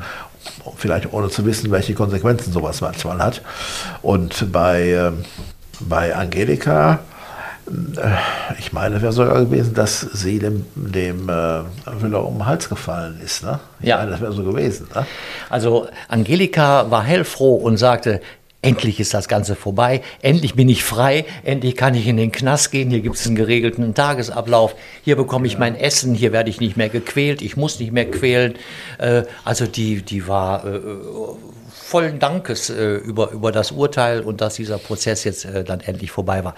Was, was, was mich noch interessiert, Herr Emminghaus, war Ihnen am Anfang denn eigentlich schon klar, wie, wie die Schuld verteilt ist? Weil zu Anfang des Prozesses habe ich gedacht, äh, dass Wilfried eigentlich äh, die, die höhere Strafe äh, verdient hat und dass äh, Angelika eigentlich nur so ein Erfüllungsgehilfe war. War Ihnen da die Rollenverteilung schon klar, die dann am Ende durch das Urteil rauskam? Nee, so richtig jedenfalls nicht. Deswegen haben wir ja auch Angelika sehr, sehr, sehr umfangreich vernommen. Es ging ja immer um das Verhältnis dieser beiden zueinander. Und zu Anfang war uns das auch nicht klar. Wie gesagt, wir waren natürlich ein bisschen geprägt, das muss man sagen, durch dieses Urteil aus 95. Da war er ja der absolute Bösewicht gewesen. Das war eine Blaupause. Alles lief genauso weiter. Ne? Äh, von daher waren wir da schon der Meinung, eigentlich er ist der Böse. Das ist nachher ein bisschen anders geworden, weil Angelika ja auch selber gesagt hat, äh, ich habe vieles von den Gewalttaten selber gemacht und quasi im vorauseilenden Gehorsam habe ich das dann schon gemacht. Äh, dadurch wird das ein bisschen anders. Äh, nun ist aber natürlich beim Strafmaß muss man natürlich auch eines berücksichtigen. Ne, sie hat sich ja eine Menge Rabatt verdient, dadurch, dass sie das alles gestanden hat. Da ist von ihm ja nichts gekommen. Das musste sich in der Strafe auswirken. Ne? Auf der anderen Seite hatte der Wilfried ja den Paragraphen 21 für sich. Das gerechtfertigt ist eine andere Frage, aber wenn man dazu kommt, dann muss man ja die Strafe mildern. Das ging ja nicht. Und das war bei ihr ja überhaupt nicht der Fall. Sie war ja also wirklich voll schuldfähig. Ne? Da war ja nichts. Ne? Und sie hat ja auch, äh, sie hat ja auch noch eine weitere Tat begangen. Das war ja, das war der versuchte Mord, wo die Annika in der Badewanne ertränkt werden sollte. Ja. Äh, das ist, äh, deswegen ist ja auch verurteilt worden. Aber das war ja nur eine von den gravierenden Taten. Aber das war ja noch eine weitere Tat eben. Ne? Und das war auch schon ganz schön kitzlig. Die lag ja gefesselt, glaube ich, in der Badewanne und drohte zu ertrinken. Das Wasser lief nicht so richtig ab, aber stich immer weiter an. Und dann hatte sie ja wohl gesagt, ich lasse die Alte jetzt ersaufen. Mhm. Das waren dann wieder ihre eigenen Worte, ne? wenn sie das nicht selber nicht so massiv gesagt hätte. Aber wenn man das so massiv sagt, dann spricht das dafür, dass es richtig ist. Sonst will man das kein Mensch glauben, sowas. Ne? Mhm. Äh, also die Tat kam noch dazu, das muss man auch sehen. Und dann ist es bei den Taten ja auch wieder so, wir müssen gucken, äh, Taten, die durch Unterlassen begangen werden, werden nicht so hoch bestraft werden, wie die durch vorsätzliches Tun. Äh, das war so gewissen, eine gewisse Schwierigkeit, weil äh, so in der Bevölkerung war schon so eher die Meinung, die hätten ja noch härter angenommen werden müssen. Ne? Aus unserer Sicht ging das nicht, weil es da eben gewisse Milderungsgründe gibt. Und wenn wir die nicht, nicht zugunsten der Angeklagten verwerten, äh, wäre die Sache in Karlsruhe aufgeflogen. Hm. So haben wir das gesehen. Ne? Und so ist es dann gekommen, dass äh, der Wilfried äh, unterm Strich die geringere Strafe bekommen hat. Äh, sieben, also, sieben, Jahre war es, glaube ich. Ne? Nee, insgesamt elf. Ne? Äh, oder elf? Ich, ich weiß es schon gar er nicht. Er hat elf und sie 13. Elf und 13, genau. Elf und 13 Jahre. So war das. Mhm. Ne? Und er muss anschließend in die Psychiatrie, Sie allerdings nicht. Sie nicht, nein. Rein faktisch ist es so, als das Urteil rechtskräftig wurde, ist er sofort in die Psychiatrie gekommen. Das ist so. Ne? Und da hat man dann der war, glaube ich, irgendwo in der Klinik in Münster oder im Münsteraner Bereich. Und das Landgericht Münster hatte dann gesagt, die haben ja ärztliche Berichte angefordert und die, die Psychiater da hatten gesagt, nee, der hat keine Macke, der ist, äh, der ist voll schuldfähig. Ist vielleicht ein bisschen dumm, aber der ist voll schuldfähig. Äh, was da alles erzählt wird, das passt nicht. So. Und dann ist es, das habe ich ja schon gar nicht mehr miterlebt, aber ich meine, es wäre dann so gewesen, dass diese Unterbringung für erledigt erklärt worden ist und er ist dann in den Strafvollzug gekommen. Das Problem ist aber, er hat ja nur elf Jahre gekriegt. Und die haben ja, sie hat ja schon, die hat, den, den Halbstrafenzeitpunkt, der ist ja schon überschritten. Sechseinhalb Jahre bei ihr. Bei ihm sind es nur fünfeinhalb. Und äh, ähm, es, es lief, ob immer noch läuft, weiß ich nicht, da bin ich jetzt nicht informiert. Äh, ein weiterer Antrag der Staatsanwaltschaft. Die wollen, äh, dass äh, er in Sicherungsverwahrung kommt. Weil man eben meint, wenn der Typ wieder rauskommt, der macht wieder was. Was wird aus Angelika werden, wenn sie den Knast verlassen kann, wenn sie ihre Haftstrafe abgesessen hat? Wird sie geläutert wieder ein neues Leben beginnen können? Wie ist so Ihre persönliche Meinung? Also ich glaube nicht, dass ihr sowas ähnliches nochmal passiert. Das kann ich mir nicht vorstellen. Das kann ich mir nicht vorstellen. Die hat natürlich jetzt viel Zeit in Haft verbracht und äh, und die, äh, ich hatte ja auch mal, ich hatte, sie hatte mir ein paar Mal geschrieben, ich hatte ja auch gesagt, äh, sie soll nicht immer über das alte Urteil nachdenken, sondern sie soll die Angebote, die die Justiz macht, die soll sie wahrnehmen. Also eine neue Ausbildung anfangen und sowas alles. Und ich meine, sie hätte auch mal geschrieben, dass da irgendwas Neues, irgendeine neue Ausbildung äh, angedacht sei oder schon läuft. Da weiß ich aber nicht so genau. Das weiß sie auch nur aus ihren Briefen. Ne? Und ich glaube schon, dass sie die Chance hat, da wieder gut hinzukommen. Also sowas, das glaube ich nicht, dass das nochmal passiert. Also wie gesagt, äh, dass sie im persönlichen Umgang auch rabiat und frech sein kann und auch vielleicht mal so ein bisschen gewalttätig. Das glaube ich schon. Denn sonst passt das ja auch alles nicht zusammen. Ne? Ein normaler Mensch hätte immer gesagt, als, als er merkt hat, der Wilfried, der, der haut mich hier immer, den hätte er weggeschickt. Ne? Mhm. Schluss, das war's. Ne? Äh, das hat sie ja so, so mitgemacht, sage ich mal.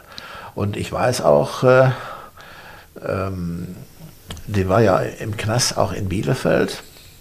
Und da war sie ja auch durchaus fleißig in der Wäscherei und so. Und da hat sie auch noch gleich gesagt, so, ich bin hier der Vorarbeiter und die anderen Weiber, die den faul, die haben erstmal einen getuscht. So geht das hier aber nicht. Ne? Das hat natürlich einer mitgekriegt und dann hat man sie da erstmal weggenommen. Ne? Das geht natürlich im Knast auch nicht. Aber so ein Typ ist sie also. Ne? Und wenn die Chefin einer kleineren Firma ist und das spurt einer nicht richtig, dann geht es zur Sache. Das glaube ich schon. Aber deswegen macht man sich nicht unbedingt strafbar. Ne? Also, gut, keiner kann in die Menschen reingucken. Es, es ist, ich muss wieder darauf zurückkommen. Sie hat Pech gehabt, dass sie diesen Wilfried kennengelernt hat. Wenn sie irgendeinen so anderen, ich sage mal, Schluffen kennengelernt hat, äh, und die beiden hätten dann vielleicht ganz gut harmoniert. Nach Möglichkeiten ordentlich im Bauern da auf dem Hof. da kann sie weiter ihren, äh, sie hat immer Katzen immer sehr geliebt. Ja. Wobei man da wieder nicht verstanden hat, wieso die Hunde so mal trainiert worden sind. Also, also es ist, ja, auch, hat vielleicht alles zweierlei, ne? Aber äh, von der, ja, es hängt immer viel davon ab im Leben. Das ist bei allen Menschen ja so. Es kommt viel darauf an, wie man so als Partner oder als Kumpel kennenlernt. Ne? Wenn da schräge Typen dabei sind, dann ist die Gefahr, dass man selber so ein bisschen auf die schräge Linie kommt, ist auch gegeben. Ne? Das ist ja eigentlich schon als Kind so, nicht? Äh, dass man eigentlich darauf achten sollte, äh, in ja, welcher Gesellschaft hält sich mein Kind auf. Ne? Ja, klar. Ja, klar. Das hat sie natürlich auch alles nie gelernt. Ne? Sie war auf dem Bauernhof immer allein, immer mit Vater zusammen. Das fand sie ja ganz toll. Und er hat auch mal los, das konnte sie natürlich. Ne? Und ich glaube, im Unterschied auch drin, in der Schule hatte sie eigentlich kaum feste Freundinnen. Nein, ja? sie hat sich auch nicht geschminkt. Äh, sie hat nie Geld für Klamotten ausgegeben. Äh, sie war also eine sehr unscheinbare äh, Frau, was das Äußere anbelangt. Also das ja. war ihr alles nebensächlich. Äh, aber sie war eine erfolgreiche Schülerin und wie gesagt hat ihre Lehre gemacht als, als Gartengestalterin. Ja, oder ich meine auch, hätte ich gelesen, einen qualifizierten Realschulabschluss. Ja. Also das heißt, sie hätte theoretisch auch noch weitermachen können. Ne? Ja, ja. Das ist so. Ne? Und sie war natürlich sparsam. Ne? Das war natürlich auch was für Wilfried. Ne? Irgendwie was mit 16.000 Euro oder so. Hatte Na, ja, das war 160.000. Das waren 160.000 Euro. Ich meine, äh, das, das war, ich meine, das wären ja nur 16.000 gewesen. Äh, nee, nee, das, das ging über die 100.000. Also sie hat über 100.000 in die Ehe mit eingebracht. Ähm, auf jeden Fall, sie hat sehr viel Geld mit in die Ehe eingebracht, äh, weil sie war sehr, sehr sparsam. Und für Wilfried war das gefundenes Fressen, weil er war eigentlich auch immer darauf aus, neue Partnerschaften bedeuteten für ihn neue Geldquellen. Äh, und das ist bei mir zum Beispiel auch hängen geblieben, dass, dass, dass Frauen äh, sich so überzeugen lassen von einem Typen wie, wie Wilfried. Ähm, die haben als äh, Zeuginnen dann ausgesagt, ja, am Anfang war das alles wunderschön, ich hatte mich verliebt, äh, der war total nett, der war zuvorkommend. Ja, und dann so nach zwei Wochen braucht er dann auf einmal Geld und da habe ich ihm ein bisschen Geld zugesteckt und dann wurde es mehr und mehr. Ich erinnere mich, ich habe dann eine Zeugin, äh, die war oder die ist wahrscheinlich immer noch Angestellte beim Finanzamt. Ja. Eine Frau, die rechnen kann. Ja. Und die, die habe ich dann gestellt, als sie auf dem Wege in besagtes Café war, um da nach ihrer Zeugenaussage einen Kaffee zu trinken. Bin ich hinterhergegangen, habe gefragt, darf ich mich mit Ihnen mal unterhalten? Mich würde das mal interessieren. Was, was hat sie dazu gebracht, diesen Menschen Geld zu geben? Ja, und dann hat sie gesagt, er hat mich überzeugt, ich war verliebt, ich wollte dich verlieren, er machte einen guten Eindruck auf mich. Und letztlich war es mein Vater, der gesagt hat, lass die Finger davon, der will nur dein Geld. Mein Vater hat mir die Augen geöffnet und so bin ich also Wilfried äh, praktisch von der Schippe gesprungen. Also Wilfried war schon ein, ein, ein Magier, äh, was so äh, neue Beziehungen anbelangt. Also ich kann mich entsinnen, da war auch eine Frau dabei, da ist es ein bisschen anders gelaufen. Die sagte, er hatte ja mal so einen Kiosk betrieben, betrieben mhm. in, in Brakel, glaube ich, war das. Und er fing aber erst morgens um 10 Uhr an. Und die Frau hat gesagt, nee Junge, aus dir kann ja nichts werden. Wenn du einen Kiosk betreibst, dann musst du morgens um halb acht da stehen, wenn die Schüler kommen. Wenn du erst um 10 Uhr aufstehst, das wird nichts. Das hat keinen Sinn mit dir. Stimmt. Solche Typen gab es auch. Ne? Ganz genau. Ja, er hat auch mit der Bahn mal gearbeitet, da musste dann aber die Reinigungsarbeiten, die er im Bahnhof machte, die musste dann aber Angelika für ihn übernehmen. Also er war auch schon ein ziemlich fauler Typ und mhm. hat sie nichts so richtig auf die Reihe gebracht. Auch Christel P. war im Prozess mit dabei. Sie wurde ja vier Monate lang im Horrorhaus gequält. Es waren mehrere Frauen anwesend, die dort äh, gequält wurden. Was waren das für Frauen? So viel kann man sagen bei den beiden äh, verstorbenen Frauen. Das waren alles Frauen, die unbedingt wieder einen Mann haben wollten äh, und ansonsten eher so ein bisschen gescheitert waren. Diese, die Susanne, die hat ja eine eine Tochter gehabt. Da hatte sie auch Fotos dabei. Und die war, ihr Mann, glaube ich, weggelaufen, so war das. Ne? Und irgendwie war die dann an Wilfried gekommen, auch über so eine Anzeige. Also das war natürlich keine selbstbewusste Frau, die sagt, ja, da geht's lang und das machen wir hier jetzt. Ne? Also er brauchte eigentlich immer willenlose Frauen, in Anführungsstrichen, ja. äh, die er manipulieren konnte. Und er legte eigentlich immer großen Wert darauf, dass diese Frauen, die bei ihm zu Hause einzogen, kein großes verwandtschaftliches, freundschaftliches Umfeld hatten. Mhm. Weil das wollte er nicht, dann hätte er also ständig äh, ähm, irgendwelche Anrufe beantworten müssen oder äh, die Freunde, Verwandten hätten eingreifen können, wenn die Frau, die dann in, gerade in Bosseborn wohnt, sich beklagt, weil Wilfried mhm. äh, irgendwie äh, quält oder so. Also er wollte eigentlich Frauen haben, die sich, die sich losgelöst hatten äh, aus der Gesellschaft und die eigentlich so mehr so Einzelkämpferin war. Äh, und ja, und die sind dann auf ihn angesprungen, weil er eben einiges vorgaukelte. Da war Angelika auch nicht mehr seine Frau. Angelika war seine ja. Schwester. Mhm. Äh, und deswegen, er schickte auch manchmal Angelika vor, äh, um halt die ersten äh, Avancen zu machen. Und Angelika sagte, ich bin die, die Schwester hier und mein Bruder sucht also eine neue Frau. Und wenn das irgendwie so passte, dann rief sie halt Wilfried mit dazu und dann wurde klar gemacht, sie kann in Bosseborn einziehen. Also es waren schon Frauen, ja, die einem eigentlich leid tun müssen, äh, die also wenig, äh, wenig Halt hatten in, in unserer Gesellschaft. Ja, vor allen Dingen eben, was Sie ja eben schon sagten, äh, das waren Frauen, die eigentlich in der Welt schon ziemlich isoliert waren. Ja. Das konnte er nur gar nicht haben, wenn dann noch so ein Umfeld da war. Ja. Ne? Denn dann hätte er ja nicht schalten und walten können. Ne? Das wäre ja nicht machbar gewesen. Ne? Wenn da äh, äh, Leute gewesen wären, die noch äh, Eltern gehabt hätten oder Geschwister oder sowas. Und da hätte man ja schnell mal anrufen können, was ist das? Äh, das wäre ja für Wilfried nichts gewesen. Er wollte die eigentlich nur für sich haben und die sollten auch keinerlei Kontakte nach außen haben. Vielleicht kann man dazu noch sagen, äh, denn so ein Problem tauchte ja mal auf, weil nämlich äh, die Annika, die erste Frau, die, die verstorben ist, die verbrannt wurde, Annika hatte ja eine Mutter die auch immer beim Prozess dabei war. Und äh, Annika hatte eigentlich immer noch Kontakt zu ihrer Mutter, zwar etwas locker, und äh, das war Wilfried gar nicht recht. Und Wilfried hat dann irgendwann mal das Handy genommen von Annika und hat also praktisch im Namen von Annika ihrer Mutter geschrieben hat also so getan, als würde Annika schreiben und hat der Mutter dann geschrieben, äh, hallo, hier ist Annika, äh, ich werde jetzt vermutlich in die Niederlande äh, umziehen, will in die Niederlande umziehen. Und selbst als Annika schon tot war, hat Wilfried der Mutter noch geschrieben, äh, hallo äh, Mutter, mir geht's gut. Also äh, es ist eigentlich unglaublich, was da passiert ist. Ja, unfassbar muss man sagen. Elf Jahre gab es dann für Wilfried W. und 13 Jahre für Angelika W. Wie kamen Sie zu diesem Urteil?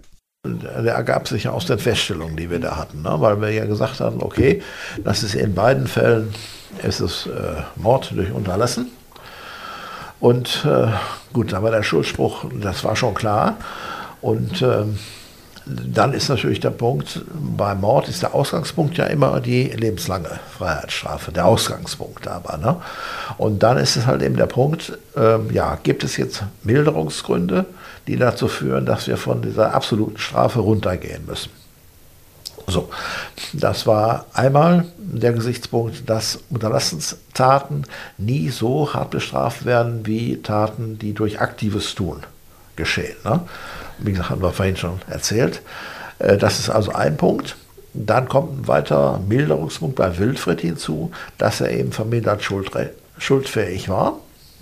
Da konnten wir also schrecklich viel nicht zu sagen. Da war eben das Gutachten der Sachverständigen da, die zum Ergebnis kam und dann sind wir praktisch daran gebunden. Wir können nicht sagen, wir sind viel schlauer als die Sachverständige, das geht nicht. Ne? So, dann haben wir schon mal zwei von diesen sogenannten Milderungsgründen. Und äh, ja, ich glaube, bei Wilfried ist das eigentlich schon das, das, Wesentliche. Ja, und dieser weitere Punkt, dass er ja auch äh, untergebracht wurde in der Psychiatrie.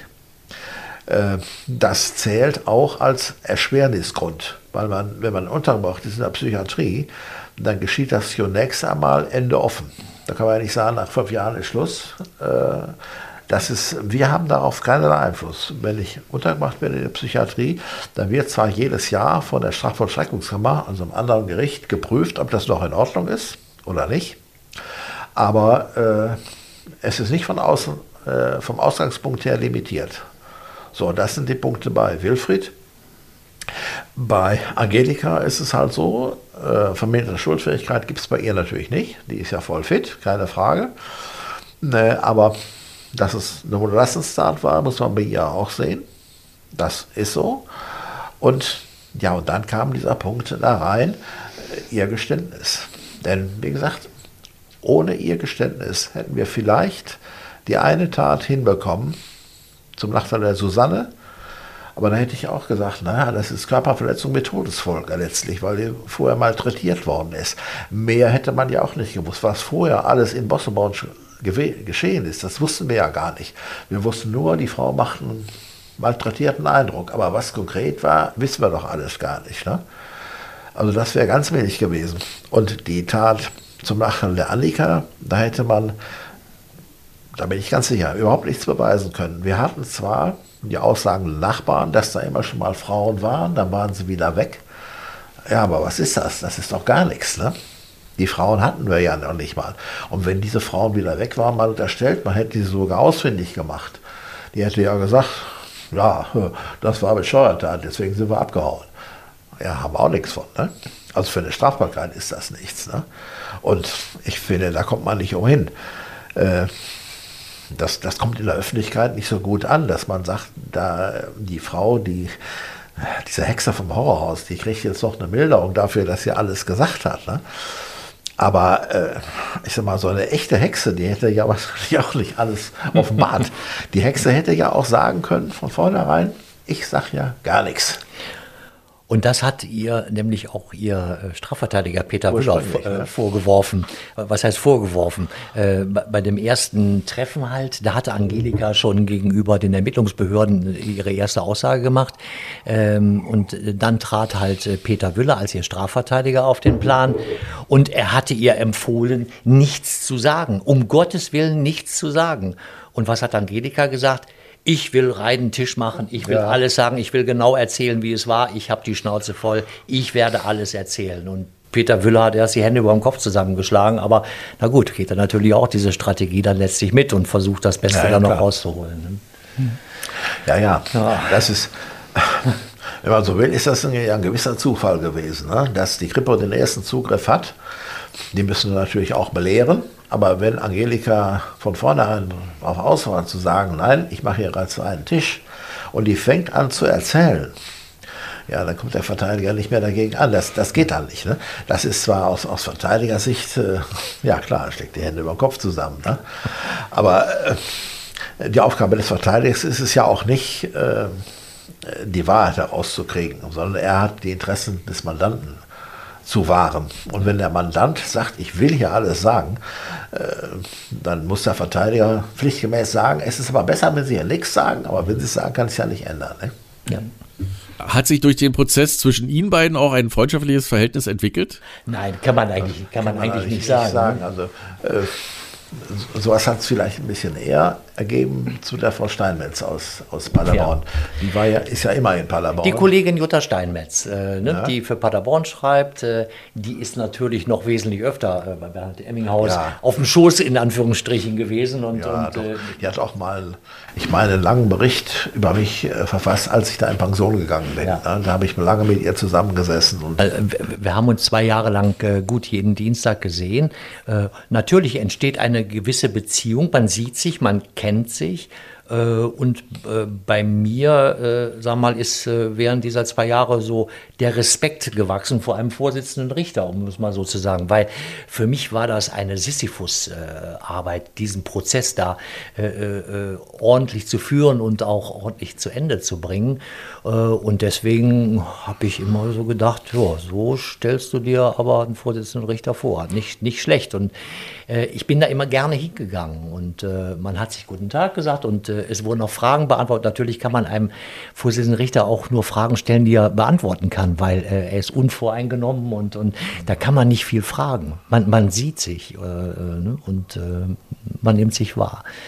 Aber man sieht, wir, wir verstehen uns und, und so ist das gut. Ja gut, das ist natürlich auch ja, über zwei Jahre hinweg hat man sich kennengelernt, war in gewisser Weise auch, so aus meiner Sicht, äh, zwei Jahre hat man das Ganze erleiden müssen, da, was da an Prozessen war. Ne? Wie gesagt, ich kann jetzt nicht sagen, dass ich äh, mit den Verteidigern oder mit der Presse irgendwie Probleme gehabt hätte. Das, das hatten wir einfach nicht. Ne? Von daher war das trotzdem immer ein entspanntes Verhandeln. Das, das muss man so sagen, auch gegenüber den Verteidigern. Ne? Da gibt es auch ganz andere Typen. Das, ja. das ist natürlich so. Ne? Aber das lag vielleicht auch ein bisschen an Angelika, dass die von vornherein diesen Prozess in diese Richtung gesteuert hat. Ne? Sonst wäre das wahrscheinlich ganz anders gewesen. Ne? Ich wüsste nicht, was. Also ohne Angelika wäre das nichts geworden. Äh, für diese eine Tat, da hätten wir was draus machen können, aber sowas Tolles nicht. Und ja. das wäre auch kein Prozess gewesen für zwei Jahre. Ne? Nein. Ganz sicherlich nicht. Und Sie sind aufgrund des Prozesses später in Rente gegangen, ist das richtig? Ja, ich habe also verlängert. Ne? Das ist ja diese, äh, diese Möglichkeit, die es seit, ich sage jetzt mal, ein paar Jahren gibt, äh, dass man äh, äh über 65 hinaus äh, äh, die Dienstzeit verlängern kann. Und und äh, wie gesagt, wenn dieser Prozess, ich meine, ich sage jetzt mal zwei Jahre vorher passiert wäre, äh, ja, ich hätte dann versuchen müssen, mit aller Gewalt den Prozess bis, bis 65 zu Ende zu kriegen notfalls auch alles übers Knie zu brechen. Aber das ist natürlich verdammt gefährlich. Ne? Äh, denn die Verteidiger, die das, die das wissen, die stellen irgendwelche Anträge, die sie nicht so einfach abbügeln können. Äh, wir also wenn man schon mal zwei Jahre verhandelt hätte, dann hätte man vielleicht versucht, das irgendwie hinzukriegen, in der Hoffnung, dass es beim BGH irgendwie durchläuft. Aber das hätte natürlich auch da hinten losgehen können. Ne? Aber nach zwei Jahren zu sagen, der Prozess ist jetzt zu Ende, also ich weiß, es gab noch mal einen Prozess in, in Koblenz, meine ich. Da haben die nach fünf Jahren Schluss gemacht, was nicht mehr ging. Also äh, ich weiß nicht. Also das wäre mir persönlich natürlich auch extrem peinlich gewesen. Das muss ich ja wohl sagen. Ne? Die, äh, äh die Gefahr, dass irgendwie Kollegen hier aus Bielefeld immer gesagt haben, ja, ja, Paderborn, kleines Gericht, die können es eben nicht oder so nach dem Motto. Ob das hätten, weiß ich nicht. Aber äh, so ein bisschen schwingt sowas natürlich mit. Ne? So eine gewisse Konkurrenz zwischen Bielefeld und Paderborn ist schon immer da gewesen. Bielefeld ist ja ein ganz anderer Laden hier. Ne? Das, das ist mal einfach so. Und äh, ja, also. Gab es denn, gab's denn mal Tage, wo Sie auch gezweifelt haben, wo Sie sagten, ganz schlechtes Gefühl, geht gar nicht weiter? Äh, wo, wo, sie, wo sie vielleicht mal auch mal gezittert haben, in Anführungsstrichen, dass das und das, also das war läuft. die Geschichte, als, als es klar wurde, mit Osterheiler kommen wir nicht weiter. Also Osterheider müssen wir kurz sagen, ja, das war ja ein äh, Psychiater, äh, der das erste psychiatrische Gutachten äh, zu Wilfried W. gemacht hat. Mhm. und dann stellte sich heraus, dass das Gutachten vollkommen falsch war, war konträr in sich, widersprüchlich. Und er wurde dann entlassen aus seinem Gutachterdienst. Wie sich später herausstellte, war er erkrankt und ist, glaube ich, heute schwer krank und arbeitet gar nicht mehr. Und man brauchte also eine neue Gutachterin. Ja. Und das, das ist der Punkt, den jetzt Herr Emminghaus anspricht. Da ging ihn so ein bisschen. Also das, das war der Punkt. Denn äh, ohne Gutachter ging es gar nicht. Und auf die Schnelle neuen zu kriegen, das wird ja auch nicht gehen. Ne? Der Gutachter hätte sich ja auch in die Akten erstmal einarbeiten müssen. Das kann er nicht in zwei Tagen machen. Das geht doch überhaupt nicht. Ne? Und ich weiß noch, ich hatte mich dann auch beraten mit der Frau Manta, weil ich kenne sie ja sicherlich auch. Ne? Wir sind ungefähr gleichzeitig in Pension gegangen. Und, äh, und dann haben wir gesagt, man, man kann es ja mal versuchen mit der Saime. Ob die das macht, wissen wir ja auch wieder nicht. Ne? Probieren kann man es mal. Bevor alles in Bach runtergeht, versuchen wir das mal. Und äh, ich meine, die Frau Saime war dann auch, hat das auch gemacht. Es, es gab, glaube ich, keine Schwierigkeiten. Ob das von ihr selber noch kam oder ob das von, das weiß ich jetzt nicht mehr.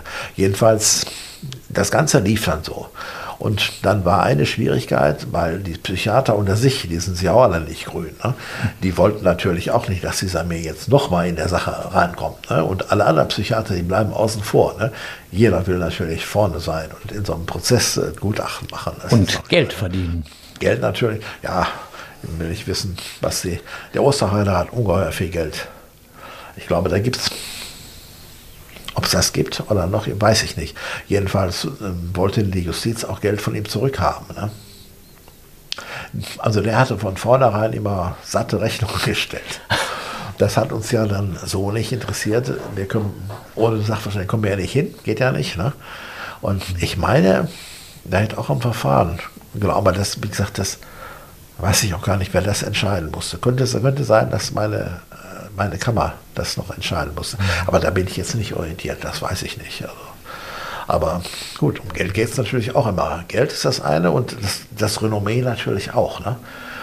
Denn, äh, wie gesagt, wir hatten ja äh, Kontakte nicht nur zu der hiesigen Presse, aber ich habe äh, häufig mit äh, einem Kollegen von der Süddeutschen Zeitung. Ja, der, der, war sehr häufig da. Jemand von der Süddeutschen Zeitung reiste an, vom Spiegel reiste eine Kollegin ja. an, vom Stern, äh, Bund. Ich weiß gar nicht, wer da all war. Ja, äh, doch, der Laden, der Laden war richtig, war richtig voll. Ne? Ja. Und dann ähm, bei uns war es ja so, ich bin ja auch gleichzeitig Pressevertreter gewesen. Ne?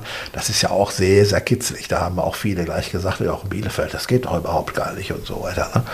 Und, äh, und äh, ich, gut, ich habe mich natürlich dann mit dem Präsidenten beraten. Ne? Man muss ja eine gewisse Rückendenkung haben für solche Geschichten. Und dann haben wir gesagt, pff, wir versuchen es einfach mal. Und äh, es geht. Ich, ich weiß eigentlich schon, was ich sagen darf, was ich nicht sagen darf. Das ist mal so. Ne? Doch, das muss man dann über eine Presse eben sagen. Ja, tut mir ja leid, aber dazu kann ich wirklich nichts sagen. Ist halt so. Ne? Und ja, wie gesagt, rückblickend betrachtet hat alles geklappt, aber selbstverständlich war das auch nicht. Das ist mal so. Ah, Jürgen, du bist dabei, ein Buch über diesen Fall zu schreiben. Was erwartet uns da? Ah, ja, dieses Schreiben, genau. Man muss viel mehr Zeit haben zum Schreiben. Also ich habe eine äh, Kollegin gefunden, die lebt in Salzburg. Äh, und äh, dann gehört äh, da noch ein Schweizer zu, der seit vielen, vielen Jahren in Thailand lebt und dort sehr erfolgreich ist. Der finanziert das Ganze so ein bisschen und, und treibt das Ganze finanziell voraus und sucht halt Verlage. Also sie haben schon mehrere Bücher rausgebracht. Und mit der Kollegin zusammen schreibe ich halt dieses Buch. Es wird eine Art Dokumentation sein, die sich aber wahrscheinlich liest wie eine äh, Science Fiction, wie ein Science Fiction Roman, weil man kann sich das äh, gar nicht vorstellen, was da alles passiert ist. Und natürlich wollen wir so ein bisschen äh, die, die handelnden Personen beschreiben. Es gibt äh, so viele Stränge, äh, die dort arbeiten, äh, sei es die Ermittler, äh, die äh, ganz am Anfang informiert werden, die gar nicht wissen, was auf sie wartet, sei es der Richter, der einen Prozess beginnt und weiß gar nicht, wie er ausgeht und wann er irgendwann mal ausgehen wird, sei es die, die handelnden Personen, Wilfried und äh, Angelika, Angelika, äh, wo kommen die her, äh, äh wo wollten die hingehen, äh, ähm, wie haben die sich gegenseitig beeinflusst, äh, dann die Zeuginnen, die äh, dort also misshandelt wurden, was haben die empfunden, warum sind die nicht gegangen, sie hatten noch alle Möglichkeiten, die Nachbarn, die dort gelebt haben, warum haben die nicht eingegriffen, warum haben die nicht gehandelt, ja, und als Schlusspunkt gibt es ja dann noch dieses äh, kleine äh, Bonmot, äh, dieses Horrorhaus von Bosseborn ist ja inzwischen abgerissen. Äh, und äh, der Höhepunkt war ja dann, äh, nachdem der Prozess beendet war und Angelika und Wilfried dort nicht mehr wohnten, hörte ich dann, dass dort ein schottischer Dachdeckermeister eingezogen ist. der suchte nämlich größere Lagerräume. Ich habe mit dem auch ein Interview gemacht, einen Artikel geschrieben. Total netter Typ, total nett und bin dann ein paar Wochen später äh, unterwegs auf der Autobahn, höre Autoradio, höre äh, äh, Lokalnachrichten und ich höre nur so äh, am Rande, äh, in Bosseborn ist es äh, zu Verhaftungen gekommen. Es sind also zwölf, äh, zwölf Verdächtige festgenommen worden, äh, mehr dazu später. Ich denke, zwölf Verdächtige da fest. Was ist da passiert? Eigentlich ist doch die Sache gelaufen mit Borseborn. Ja, und dann hörte ich, äh, die äh, Ermittler der Kriminalpolizei haben dort eine große Drogenplantage äh, äh hops genommen und äh, hatten dort gleich erstmal zwölf Verdächtige äh, in, in Haft genommen. Da waren noch Erntehelferinnen, Erntehelfer und so weiter. Das war dann praktisch das Ende eines, eines Horrorhauses so wird wahrscheinlich auch das Buch enden. Ich, ich schätze mal, dass es im kommenden Jahr fertig wird. Ich brauche einfach Zeit und muss dann weniger Podcast machen und muss dann mehr Buch schreiben. Dann möchte ich mich ganz herzlich bedanken für dieses Gespräch bei dir, Jürgen, und bei Ihnen, Bernd Emminghaus. Vielen Dank, dass Sie uns heute hier Rede und Antwort gestanden haben. Ja, nicht zu danken. Die Staatsanwaltschaft Paderborn erhob am 21. September 2016 Anklage wegen Mordes durch Unterlassen gegen Wilfried und Angelika W. Vor Gericht beschuldigten sich die beiden Angeklagten gegenseitig. Am 5. Oktober 2018 verurteilte das Landgericht Paderborn Angelika W. zu 13 und Wilfried W. zu elf Jahren Haft. Die beiden wurden des zweifachen Mordes und des Mordes durch Unterlassen für schuldig befunden. Das Gericht sah es als erwiesen an, dass das Paar von 2011 bis 2016 Frauen in ihr Haus nach Bosseborn gelockt und dort gefoltert hat. Zwei Frauen starben an den Folgen schwerer Misshandlungen. Für Wilfried W. wurde neben der Haft die Unterbringung in einer psychiatrischen Klinik im Maßregelvollzug angeordnet. Doch ein neues Gutachten hatte Zweifel an der zuvor attestierten verminderten Schuldfähigkeit aufkommen lassen. 2020 wurde Wilfried W. anschließend in ein normales Gefängnis verlegt. Daraufhin hatte die Paderborner Staatsanwaltschaft einen Antrag auf nachträgliche Sicherungsverwahrung gestellt. Damit käme Wilfried W. auch nach Absitzen seiner Strafe vorerst nicht frei. Am 30. August 2023 beginnt der Prozess. Sollte das Paderborner Landgericht eine Sicherungsverwahrung verhängen, würde Wilfried W. hinter Gitter bleiben, solange er eine Gefahr für die Allgemeinheit darstellt. Das war's für heute mit dem True Crime Podcast der Neuen Westfälischen. Redaktion Phyllis Frieling und Simon Schulz. Weitere packende Kriminalfälle aus unserer Region auch jederzeit auf nw.de und in der NW Plus App in der Serie OWL Crime. Wenn ihr Fragen, Kritik oder Anregungen habt, schreibt uns gerne an podcast.nw.de. Mein Name ist Frank Philipp. Bis bald.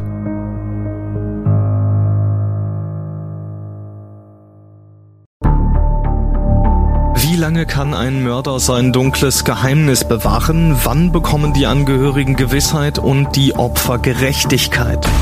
Jedes Jahr werden bei der Polizei rund 100.000 Menschen als vermisst gemeldet.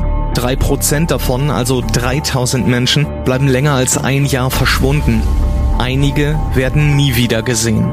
Seit gut drei Jahren arbeitet die Polizei in NRW mit sogenannten Cold Case Units. Das sind Abteilungen, die wirklich nur damit beschäftigt sind, Mordfälle zu bearbeiten, die teilweise seit Jahrzehnten ungeklärt sind.